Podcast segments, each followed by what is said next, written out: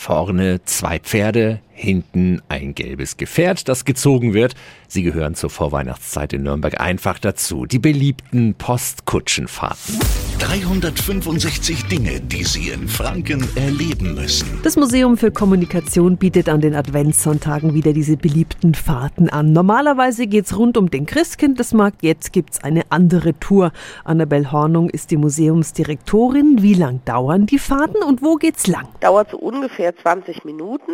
Das hat auch damit zu tun, dass wir den Frauentorgraben überqueren müssen. Und da gibt's ja auch Ampeln. Und auch die Postkutschen müssen an den Ampeln warten.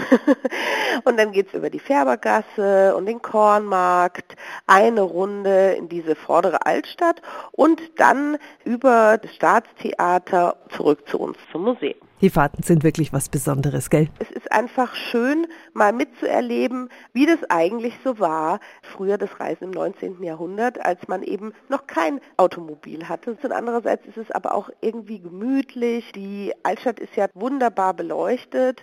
Man kann alles gut beobachten. Ist ein bisschen wie ein langsameres Zugfahren, ja. Und es macht unheimlich viel Spaß. Also los geht's jeden Adventssonntag ab 15 Uhr vom Museum für Kommunikation. Sie können sich vorab im Museum anmelden oder spontan vorbeischauen. Es gilt die 2G-Plus-Regel. Die Infos finden Sie auch nochmal auf radiof.de.